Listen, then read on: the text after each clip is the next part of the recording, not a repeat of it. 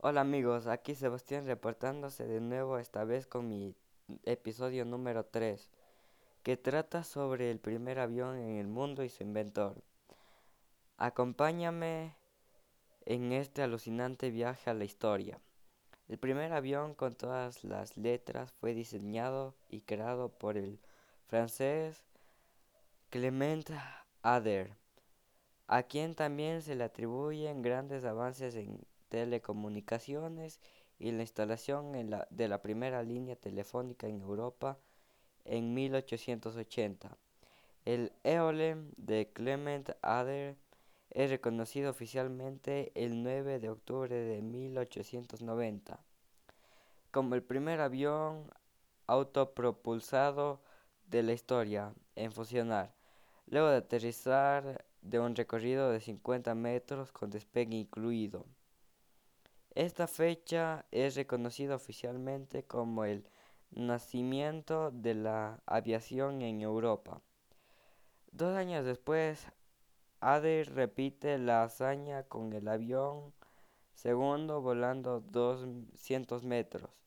Mientras tanto, en Estados Unidos, los hermanos Wright realizaron un despegue tripulando el 17 de diciembre de 1903 tras cuatro años de experimentos, el primer vuelo de los hermanos Wright duró 12 segundos en los que su avión, el Wright Flyer, recorrió 36 metros, menos de la longitud de un Boeing 747, aunque no se elevó más de unos pocos centímetros del suelo.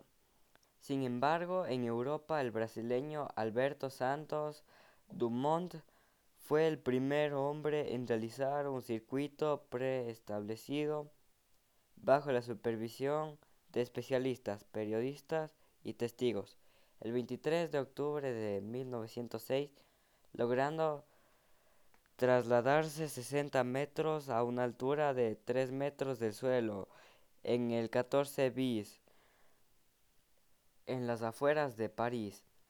Este logro lo convirtió en la primera persona en realizar un vuelo en un autopropulsado avión. Todos se preguntaron, ¿por qué si los hermanos Wright lo hicieron tres años antes? En realidad el prototipo Kitty Hawk de los Wright no podía despegar por sus propios medios y debió ser impulsado por una catapulta hasta fines de 1908, por lo que fue desacreditado su logro ya que el avión no era totalmente controlado, sino que dependía de objetos externos aún.